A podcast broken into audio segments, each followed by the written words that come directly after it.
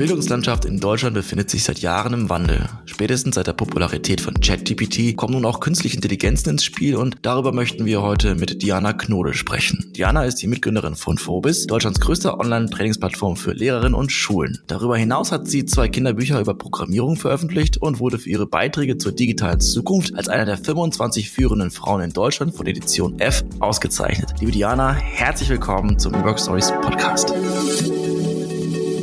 Ja, vielen Dank für die Einladung. Ist eine Wiederholung hier heute. Ganz genau. Du warst vor knapp zwei Jahren schon mal bei uns zu Gast, damals mit deiner Mitgründerin auch. Und wir haben ähm, in der Folge damals über Lehrkräfte und ihre Kompetenzen im Bereich Medien und digitale Bildung gesprochen. Und deswegen machen wir ein kleines Roundup und ich frage dich erstmal, hat sich eigentlich seit der Situation vor zwei Jahren irgendetwas verbessert? Puh, verbessert ähm, ist eine große Frage. Sag mal, es hat sich schon was getan. So ist es nicht. Ne? Also Digitalpakt äh, gibt es ja nach wie vor und so langsam kommen die Geräte auch in den Schulen an. Das sehen wir. Ne? Nicht jede Schule ist gleich gut ausgestattet. Ähm, zum Beispiel Bremen hat eine 1 zu 1 Ausstattung für alle Lehrkräfte und Schülerinnen und Schüler. Und in anderen Bundesländern gibt es dann vielleicht mal einen Laptop-Koffer, der dann rumgereicht wird. Aber grundsätzlich sehen wir, dass Schulen jetzt durchaus äh, einen Schritt weiter sind, dass man mit Schulen auch unkompliziert Videokonferenzen machen kann. Ähm, und all solche Dinge sehen wir. Das heißt aber nicht, dass wir da angekommen sind, wo wir sein wollen. Ähm, aber ein Thema, und ich glaube, das soll es heute auch drum gehen, ist natürlich das Thema künstliche Intelligenz. Und ich glaube, das wird ganz, ganz spannend äh, zu beobachten und zu gucken und das Ganze auch zu begleiten in den nächsten Monaten und Jahren, was das dann wirklich für einen Wandel in der Bildung bringt. Sehr gut, genau richtig. Über die KI möchten wir sprechen. Vorher vielleicht nochmal auch die Brücke zu Phobis. Vielleicht kannst du auch sagen, welcher Form ihr jetzt in den letzten Jahren, es gibt euch ja schon knapp fünf Jahre, in welcher Form ihr schon an dem Thema digitale Bildung ähm, beigetragen habt. Mhm. Genau, vielleicht nochmal ganz kurz, äh, was wir eigentlich machen äh, mit und bei Phobits. Also gestartet sind wir tatsächlich vor fünf Jahren als äh, Online-Weiterbildungsplattform für Lehrkräfte die Idee war, dass Lehrkräfte, die schon tollen digitalen Unterricht machen, ihr Wissen mit anderen Lehrkräften in Form von Online-Kursen teilen können. Hat gut funktioniert, äh, auch vor Corona. Äh, mit der Pandemie hatten wir dann sehr, sehr viele Anfragen ähm, und sind auch stark gewachsen in der Zeit, weil es einfach auch ganz dringend nötig war, Lehrkräfte weiterzubilden, weil die konnten ja zu dem Zeitpunkt auch keine Präsenzveranstaltungen besuchen. Und ähm, genau, insofern ist da viel passiert. Und ne, dann weiß man ja auch nicht, ähm, war das jetzt nur der Corona-Effekt, wollen die danach alle wieder zurück äh, in die, die klassischen Offline-Präsenzveranstaltungen? Ähm, das ist nicht so. Natürlich gibt es die weiterhin, die muss es auch weiterhin geben, aber das ist jetzt eben eine schöne Kombination aus Präsenzveranstaltungen, aus äh, Fortbildungs- Konferenzen, äh, Barcamps und wir sind eben als asynchrones Online-Fortbildungsangebot eben ein weiterer Player, ähm, der von den Lehrkräften sehr wertgeschätzt wird. Genau. Und wir sind immer im engen Austausch auch mit unseren Lehrkräften und was wir eben auch sehen, was die sich auch wünschen, ist ähm, digitale Tools, die die halt einfach im Unterricht einsetzen können. Und damit hatten wir dann letztes Jahr angefangen, dass wir den einfach ja, so wir hatten es genannt, kleine Helferlein für den Unterricht. Das kann dann sowas sein wie eine digitale Pinnwand oder auch sowas wie ein kollaboratives Textdokument. Ne? Für uns völlig selbstverständlich, aber in Schulen nicht unbedingt äh, verfügbar. Wenn die zum Beispiel nicht mit Google oder mit Word arbeiten dürfen oder mit, mit Teams, mit Word vielleicht schon eher. Genau. Ähm, oder auch sowas wie Audio-Feedback geben. Also wirklich so Sachen, die denen hoffentlich im Alltag helfen und äh, so ein bisschen äh, ja das Leben leichter machen. Ähm, damit haben wir gestartet und dann im November, als dann äh, ChatGPT rauskam, war uns ganz klar, okay, da müssen wir schauen, wie wir dieses Thema jetzt möglichst schnell in die Schulen bringen, dass von Anfang an ähm, die Chancen im Vordergrund stehen, ohne die Risiken auszublenden. Ne? Das ist ja ganz wichtig. Aber wir haben gesagt, okay, Schüler müssen einen guten und einen richtigen Umgang lernen ähm, mit der KI. Und wenn die das nicht zu Hause lernen, was man eben nicht voraussetzen kann, dann müssen die es in der Schule lernen. Das heißt, ähm, digitale Bildung findet statt. Was mich jetzt interessiert, du hast jetzt von November gesprochen. Gab es für dich diesen Moment, wo du dachtest, äh, jetzt ist sie da, die KI, jetzt äh, müssen wir sie auch benutzen, jetzt ist sie irgendwie in der Gesellschaft angekommen? Ähm, also als ich ChatGPT zum ersten Mal benutzt habe und die Ergebnisse gesehen habe, war ich schon ganz schön baff. Ne? Also das war schon so ein Wow-Moment, wo ich dachte, okay, das ist so Next Level. Ähm, und habe dann natürlich gleich ganz viel ausprobiert und experimentiert. Ne? Wir beschäftigen uns ja viel mit Bildung, mit schulischen Themen und habe überlegt, okay, ähm, Ideen für Arbeitsblätter, Aufgaben, äh, Texte differenzieren, ähm, Ideen für die Unterrichtsgestaltung. Ne? Wie kann ich jetzt ein neues Thema einführen, einen Unterrichtsverlaufsplan? Also hat wirklich gute Ergebnisse ausgegeben. Natürlich auch teilweise falsche Ergebnisse, wissen wir alle. Ne? Es ist nicht immer alles richtig und korrekt. Wenn dann behauptet wird, der Erste Weltkrieg fing 1917 an, dann muss man schon wissen, dass das vielleicht nicht unbedingt richtig ist. Ähm, und hat eben, ich habe, oder ne, wir alle im Team haben relativ schnell erkannt, okay, für die Bildung hat es große Auswirkungen. Weil was ist, wenn Schülerinnen und Schüler auf einmal ihre Hausaufgaben mit ChatGPT machen können oder zumindest die, die den Zugang haben, aber nicht alle haben den Zugang, dann hat es wieder einen Einfluss auf die Bildungsgerechtigkeit. Man kann Aufsätze damit schreiben. Ich meine, so ne, an Hochschulen, Bachelorarbeiten, Hausarbeiten und so weiter. Ne? Und äh, da ist dann relativ schnell eine große Diskussion auch im Bildungs-, in der Bildungslandschaft entstanden zu dem Thema. Wir waren und sind auch nach wie vor viel eingeladen, um drüber zu sprechen, zu diskutieren auf Panels, auf Konferenzen und so weiter. Also ähm, ich habe schon das Gefühl, dass es also in vielen Bereichen, aber vor allem auch in der Bildung wirklich mit einer Wucht angekommen ist und dass auch wirklich alle verstehen, okay, wir müssen uns damit beschäftigen. Aussitzen funktioniert diesmal nicht und wir müssen am besten proaktiv das Thema angehen. Und ähm, genau, und das versuchen wir eben mit unseren Möglichkeiten, die wir als äh, EdTech-Startup haben, zu unterstützen, indem wir für Schulen und für Lehrkräfte eine Phobits KI-Assistenz entwickelt haben. Das kann man sich vorstellen wie ChatGPT für Schulen, aber DSGVO-konform. Das heißt, die Anfragen kommen dann eben nicht von Alexander oder von Diana, sondern die kommen immer nur von Phobits. Ne? Also das ist dann äh, quasi, weiß, weiß OpenAI nicht, wer dahinter steht ähm, und die Daten werden auch nicht für Trainingszwecke verwendet und so weiter. Ähm, und wir haben eben auch neben OpenAI haben wir Aleph Alpha angebunden und ein anderes ähm, Open Source Sprachmodell und gucken natürlich immer, dass wir da alles, was gut genug ist, äh, mit anbinden und den Lehrkräften dann die Auswahl lassen ähm, und dass die eben entscheiden können, mit was die arbeiten möchten. Ähm, genau, aber insofern, als es dann eben im November rauskam, war uns relativ schnell klar, ähm, wir müssen das irgendwie in die Schulen bringen und müssen gucken, wie wir das eben auch durch Fortbildungen, da kommen wir ja her, begleiten können. Wir hatten relativ schnell viele Webinare zu dem Thema. Mittlerweile gibt es auch Online-Fortbildungen zu dem Thema, ähm, die man wirklich jederzeit asynchron durchführen kann.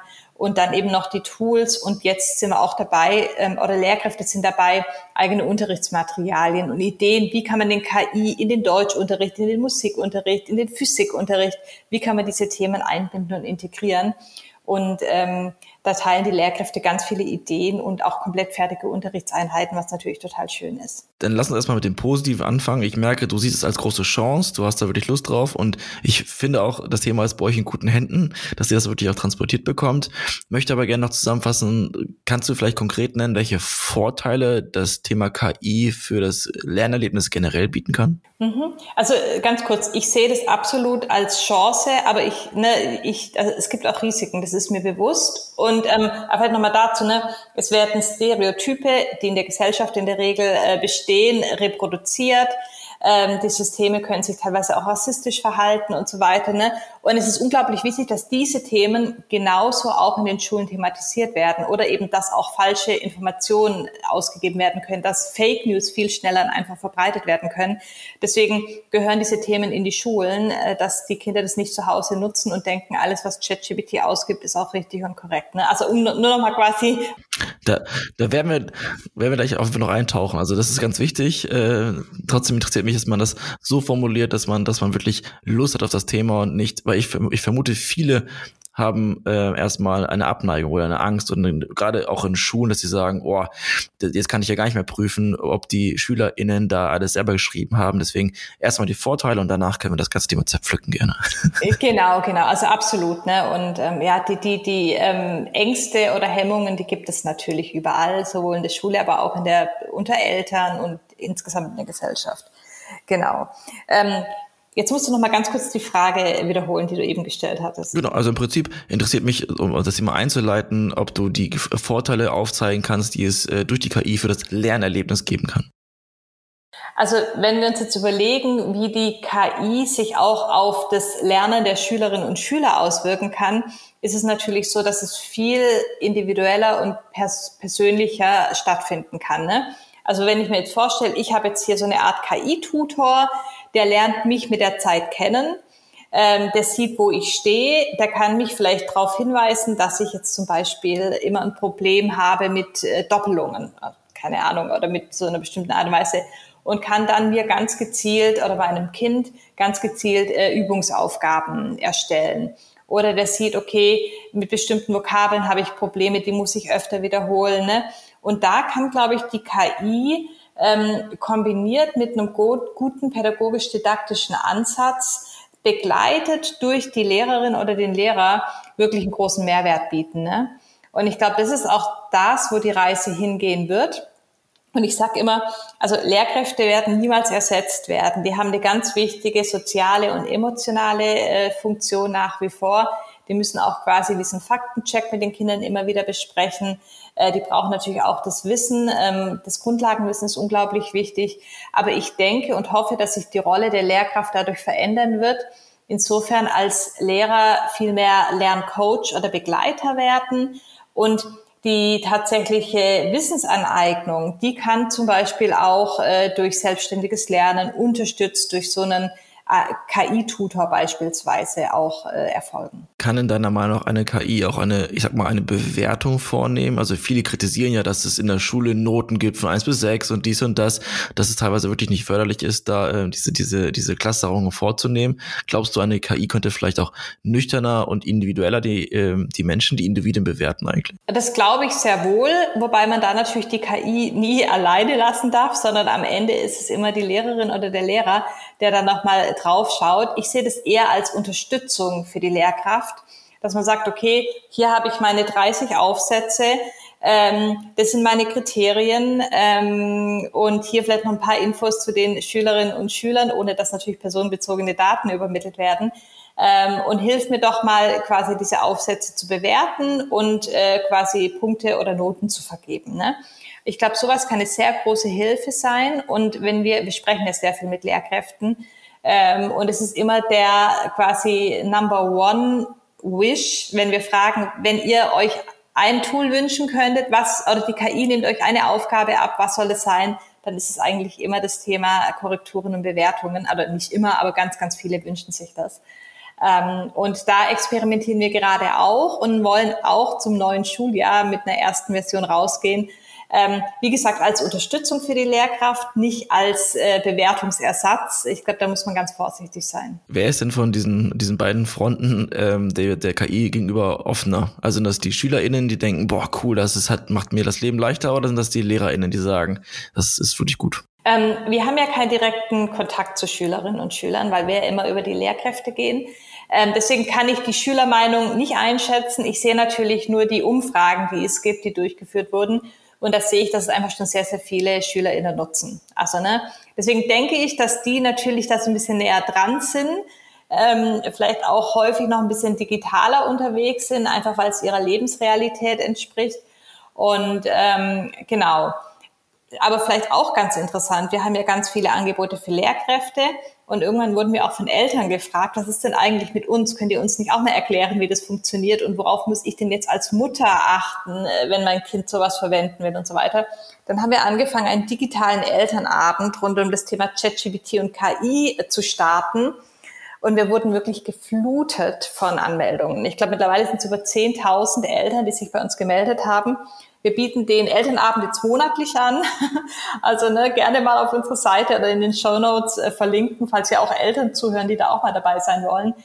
Ähm, und bieten das einfach an, weil weil es unglaublich wichtig ist, darüber zu sprechen. Und ich sage immer, ne, wir müssen äh, quasi die, die Kommunikation dazu und, und der Austausch ist so wichtig, um eben auch Ängste abzubauen, um, um Einblicke zu geben.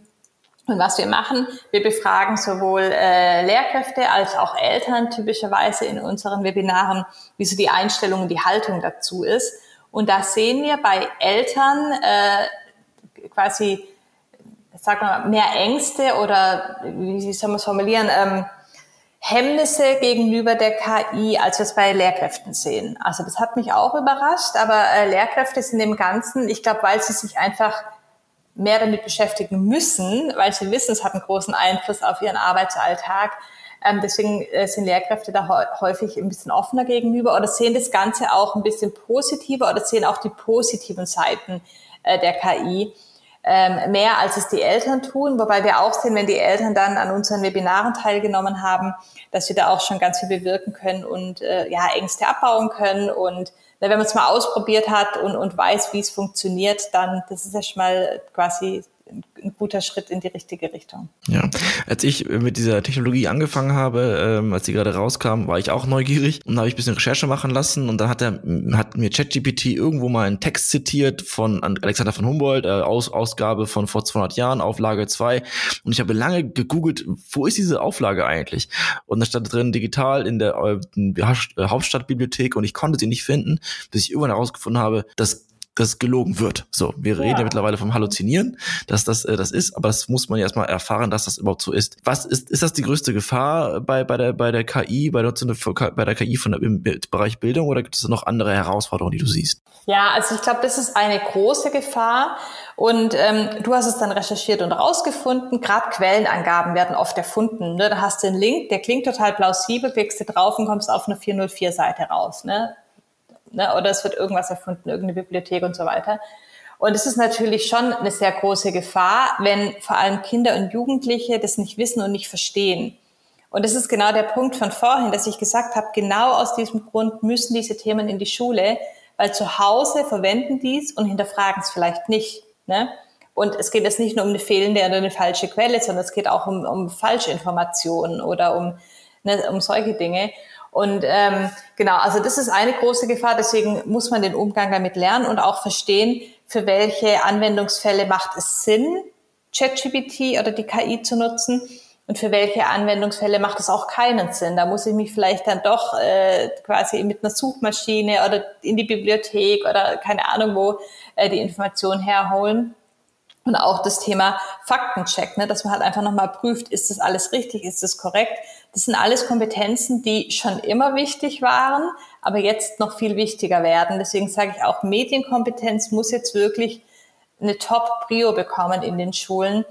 Ähm, weil jetzt mit der KI sind wir einfach, haben ein anderes Level erreicht und müssen da wirklich ganz, ganz genau hinschauen und viele Dinge kritisch hinterfragen. Und ähm, ja, es erinnert mich an die Zeit, da war ich noch in der Schule und da kam sozusagen Google auf. Also man konnte plötzlich alles herausfinden. Und wie Kinder so sind, dann gibt's manchmal so, ja, was ist denn die Hauptstadt eigentlich von, von Deutschland? Und das ist auf jeden Fall Dresden. Ich so, nee, da hat man lange diskutiert. Mittlerweile kann man einfach das, das Handy nehmen oder den Computer nehmen und das googeln. Und dieses Gefühl habe ich jetzt auch mit der KI, dass sie einem praktisch sehr viel abnehmen kann. Und ich frage mich, was sagt man den, den, den SchülerInnen und auch den LehrerInnen bei der Anwendung? Also gibt es einen Prozess, wo man sagt, okay, recherchiere erstmal bei Google und dann verwende die KI und dann fasst es zusammen? Oder gibt es da irgendwie so eine Reihenfolge, die am besten ist, um sicherzustellen, erstens, dass die Ergebnisse richtig sind und auch gleich die LehrerInnen zufriedenstellt und zweitens, dass, ähm, dass man einfach nicht, ich sag mal, verlernt, selber zu denken. So, man gibt ja auch gerne mittlerweile was ab, von wegen, ich muss eine E-Mail schreiben, okay, kannst du das für mich machen? Ich muss, weiß ich was, eine Dankeskarte schreiben für eine Hochzeit, kannst du das für mich erfüllen? Wie stellen wir sicher, dass nicht einfach alles outgesourced wird und wir weiterhin unser Gehirn benutzen? Ja, ist auch eine gute und wichtige Frage und da muss man sich auch, also zu, zu dieser Art und Weise Aufgabenstellung, wie geht man vor und für den, äh, zum Prozess? Ich glaube, das hängt halt immer, wie gesagt, von der Aufgabe ab, die man stellt und dann braucht es eben auch klare Anweisungen, ne? Und jetzt, ne, es gibt ja auch ganz viele Lehrkräfte, die schon mit unserer Phobits KI nutzen und was die teilweise machen, die geben dann äh, die Aufgabe, man muss sich in ein Thema einarbeiten oder muss zum Beispiel mit äh, Newton einen Chat durchführen und von ihm möglichst viel herausfinden und das Ganze dann hinterher abgleichen mit einer Google-Suche zum Beispiel ne, und gucken, was ist, äh, welche Informationen bekomme ich von wo und was ist vermutlich richtig oder auch falsch. Ähm, und deswegen ist es, glaube ich, da gibt es keine Blaupause, sondern es ist immer abhängig von der jeweiligen Aufgabenstellung, welches Tool sinnvoll genutzt werden kann. Und auch das ist wieder Medienkompetenz, das zu wissen und rauszufinden und eben nicht immer nur das eine oder das andere Tool zu nutzen, sondern genau rauszufinden, wann brauche ich was, um ein gutes Ergebnis zu bekommen. Ähm, genau, und ich glaube, deine, deine Frage hatte noch einen zweiten Teil. Ja, einfach das, wie stellen wir sicher, dass wir nicht verlernen, selber nachzudenken. Und also, wenn ich durch ein, durch ein ICE gehe, sitzen Menschen am Computer und bauen PowerPoint-Präsentation und ich sehe das, die switchen dann von ChatGPT zu PowerPoint hin und her und lassen dann den Text schreiben für einzelne Textbeutel und dann sagen die, okay, ich brauche noch fünf Punkte für die Vorteile von künstlicher Intelligenz bei Bildung. Mach mal schnell. Äh, aber das, ich glaube, man läuft Gefahr, das einfach alles outzusourcen, dieses Nachdenken eigentlich. Also, ich sehe das so, dass also im Prinzip man muss ja trotzdem noch nachdenken, weil man muss ja auch wissen, wie muss ich den Prompt formulieren, um gute Ergebnisse zu bekommen. Ich glaube, was eben nicht passieren sollte, dass man einfach schnell, äh, gib mir fünf Punkte zum Thema ChatGPT und Bildung, ich kopiere die und pack die rein und mache die nächste Slide. Ne? Also das wäre natürlich fatal. Aber ich glaube, für mich, für mich ist ChatGPT, wir reden jetzt immer von ChatGPT, es gibt natürlich viele andere Anwendungen auch, aber stellvertretend, ähm, so eine Art Erweiterung des Gehirns. Also es ist wirklich ein Werkzeug, das ich nutzen kann, um ähm, besser zu werden, um schneller zu werden, um effizienter zu sein. Und ähm, ich glaube, da wird die Reise auch hingehen. Und aktuell ist es, glaube ich, viel Trial and Error, viel Ausprobieren, ähm, Lernen im Prozess. Und wir stehen ja noch ganz am Anfang. Ich meine, es sind jetzt irgendwie sieben, acht Monate, äh, dass das ChatGPT auf den Markt kam. Und es ist so unglaublich viel in dieser kurzen Zeit passiert. Und es wird auch noch schnell, es wird sich äh, weiterhin schnell entwickeln. Aber ähm, ich, ich denk, denke und hoffe, dass das Denken und der kreative Prozess nach wie vor äh, wichtig ist und dass man ChatGPT sozusagen als Werkzeug benutzt und als Ergänzung und Unterstützung. Ich bin gespannt. Also jetzt gerade habe ich eine Studie gesehen, dass irgendwie die, der, der Traffic von, von äh, OpenAI so zehn Prozent zurückgegangen ist, weil die Ausprobierphase ein bisschen, ein bisschen abgeebbt ist vielleicht. Aber die fangen ja auch jetzt erst an, das irgendwie äh, nativ ins Handy zu integrieren, in die Tools zu integrieren, in die Smartwatch zu integrieren, dass man immer drauf zugreifen kann. Also sehr spannend zu sehen. Aber du hast gerade auch andere Technologien angesprochen. Deswegen lass uns da auch gerne mal reingehen Richtung Bilder. Also es gibt ja auch künstliche Intelligenzen, die Bilder erstellen können und das ist ja teilweise wirklich gruselig, weil selbst Profis teilweise nicht mehr unterscheiden können, ist das ein Fake-Bild von, weiß ich nicht, Trump ähm, Treffen mit Putin oder so, oder ist es echt? Das wird doch sicherlich auch den, sicherlich auch den SchülerInnen und den LehrerInnen beigebracht, das irgendwie zu, zu verstehen und zu unterscheiden, oder? Mhm, absolut. Wir haben auch äh, für, für Schulen auch so eine Bild-KI zur Verfügung gestellt, ne, wo die genau mit DALI oder Stable Diffusion eben auch Bilder erstellen können, weil wenn man selbst mal so ein Fake-Bild erstellt hat, versteht man viel besser, dass es auch andere gibt, die das auch gut machen können und dass man vielleicht mittlerweile auch bilderkritisch hinterfragen muss. Und ähm, genau, auch, auch das wichtiges Thema für Schulen, absolut. Mhm. Und dann der letzte Punkt zum Thema Medienwirksamkeit oder Medienbildung, Social Media. Also ich persönlich immer habe ja großen Respekt davor, was Social Media mit den Menschen anstellt, mit den Fake-Welten, mit dem man zeigt immer die schönsten Seiten und gerade bei jungen Leuten, die sich selber finden und sehen, die anderen haben ein cooleres Leben als ich, dass das entsprechend schlimme Konsequenzen hat. Auch da hilft ja KI, um da coole Texte zu schreiben, kreative Gedichte zu schreiben oder auch ähm, weiß nicht, bis hin zu schöne Gesichter und Pickel wegzumachen. Ist das auch etwas, was in, an Schulen stattfindet oder eher zu Hause, da den Menschen beizubringen und jungen Menschen beizubringen, damit umzugehen? Ähm, also ich wünsche mir, dass sowas auch in der Schule stattfindet, aber das hängt dann sicherlich auch immer vom äh, Lehrplan ab, ob es da Platz für gibt, ne? inwieweit Medienkompetenz für sich unterrichtet wird oder quasi in Anführungszeichen nur im, im Unterricht äh, Bestandteil ist. Ähm, ich weiß jetzt aber nicht, ob sowas tatsächlich äh, aktuell quasi wirklich fix überall unterrichtet wird. Ich würde es nicht erwarten. Ähm, gleichzeitig zu Hause ähm, können sich Kinder oder Jugendliche natürlich selbst damit beschäftigen, aber die haben so viele Themen zur Auswahl. Warum sollten sie sich gerade damit beschäftigen? Ne? Aber ich glaube, das ist ein ganz wichtiges Thema auch. Ähm, ich meine, es gibt ja auch zahlreiche Studien, die belegen, dass zu viel äh, Instagram oder Social Media Nutzung sich einfach negativ auf das Selbstbild auswirkt. Ähm, auch gerade das Thema Magersucht bei, bei Jugendlichen, bei vielen Mädchen auch ähm, dadurch nicht unbedingt äh, besser wird. Und ähm, ja, wichtiges Thema, äh, großes Thema auch, ja. Wie ist es denn mit dem Thema Ethik? Gibt es da Bedenken, was die Nutzung von künstlicher Intelligenz angeht oder nicht erstmal? Doch, absolut. Und ich glaube, was es auch hier braucht, sind ganz klare äh, Leitplanken, ähm, innerhalb derer wir uns äh, bewegen wollen und, und dürfen Und da gibt's ja jetzt auch gerade mit dem, ähm, mit dem, äh, die EU ist da ja gerade dran, da entsprechende Regulierungen auf den Weg zu bringen. Da muss man natürlich immer gucken, ähm, wie viel und was soll und darf reguliert werden und wo braucht es aber auch noch die Freiheit, um äh, ja agieren zu können und sich nicht quasi ähm, in, ins Auszustellen, dass man sagt, man kommt hier gar nicht weiter voran. Also man braucht da, glaube ich, einen pragmatischen und guten Mittelweg. Aber ich denke, es braucht ganz klar äh, Vorgaben, ähm, was, was möglich sein soll und darf und was nicht. Und ähm, genau, also eine Musterlösung habe ich da natürlich auch nicht parat, aber ich bin auf alle Fälle für Regulierung, aber eben in dem Rahmen, dass man auf alle Fälle weiterhin ausprobieren und experimentieren und vor allem lernen darf. Ne? Es darf nicht verteufelt werden. Kannst du trotzdem vielleicht ein bisschen was zu diesen Leitplanken sagen? Vielleicht weißt du grob den Stand, wo wir uns gerade auf EU-Regularien-Ebene äh, befinden? Ähm, also die das so ganz genau kann ich das nicht sagen, was da jetzt quasi geplant ist von der EU, zumal das ja auch äh, quasi jetzt der erste Aufschlag ist. Das wird jetzt noch weiter diskutiert. Ähm, ich weiß nur, dass also im Prinzip in, in bestimmten Hochrisikobereichen, ne, dass es da halt natürlich strengere Regeln geben muss, als es jetzt in anderen Bereichen geben soll. Ne? Und äh, zwischendurch hieß es, ich weiß es nicht, was da der aktuelle Stand ist, dass Bildung auch als Hochrisiko eingestuft werden könnte, was natürlich fatal wäre. Das würde ich mir eben nicht wünschen. Natürlich müssen wir die Daten der Schülerinnen und Schüler schützen. Das ist vollkommen klar. Ne? Es sollen auch keine personenbezogenen Daten der Kinder und keine Noten und keine Bewertungen äh, an OpenAI oder an irgendwelche anderen äh, quasi Unternehmen geschickt werden.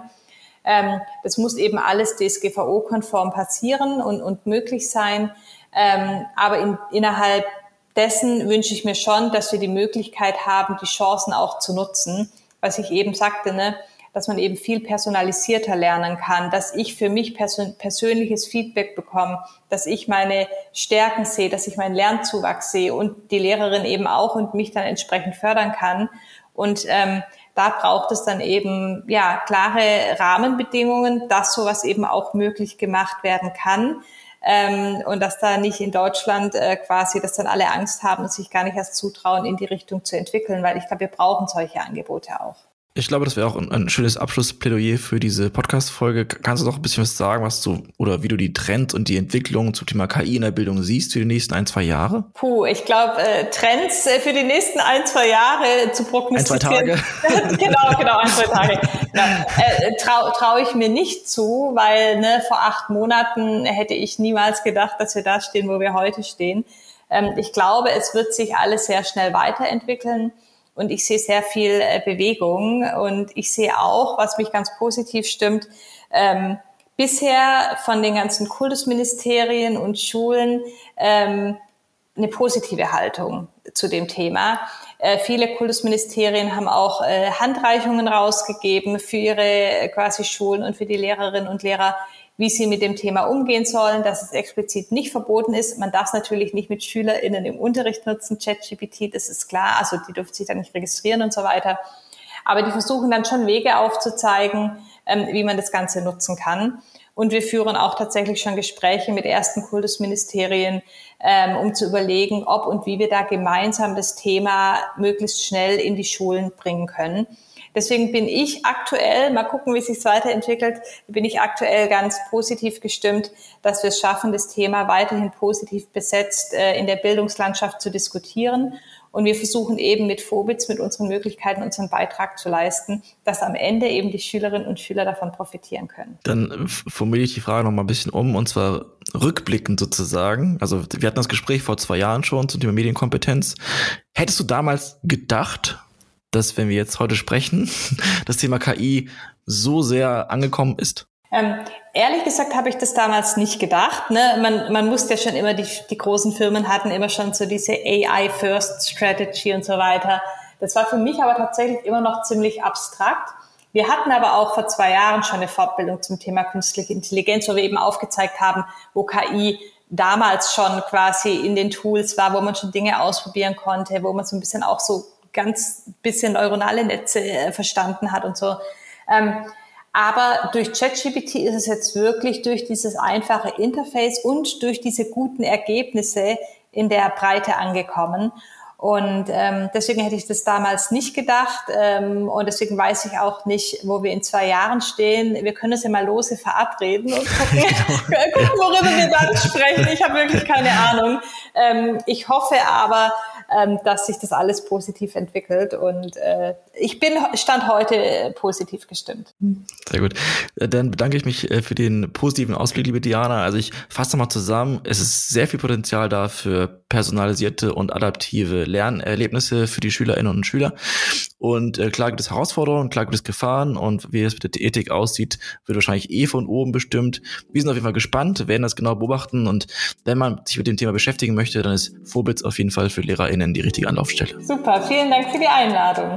Ganz herzlichen Dank. Tschüss und bis in zwei Jahren. Genau, bis dahin. Tschüss. Tschüss.